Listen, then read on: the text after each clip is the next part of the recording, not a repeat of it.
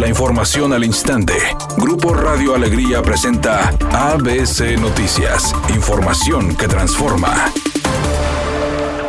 El gobierno de Nuevo León informó que ante el aumento de casos COVID-19, analizan implementar horarios escalonados en el transporte público para evitar aglomeraciones. La Secretaría de Salud señaló que actualmente en el estado hay 26 casos de Omicron y se está buscando que en los próximos días llegara a un acuerdo con las empresas para tratar de buscar horarios escalonados y que esto sea factible.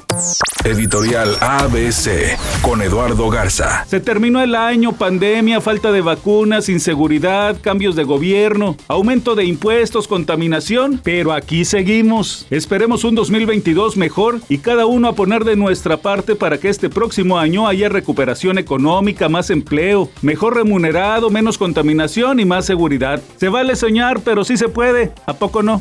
El cantante Alejandro Fernández ha utilizado sus redes sociales para presumir a su nieta. La pequeña es hija de la hija del cantante. Sin duda alguna, este nuevo integrante de la familia, esta pequeña, les ha dado un poco de felicidad en los momentos de tristeza tras la pérdida de don Vicente Fernández. Temperatura en Monterrey 29 grados centígrados. ABC Noticias, información que transforma.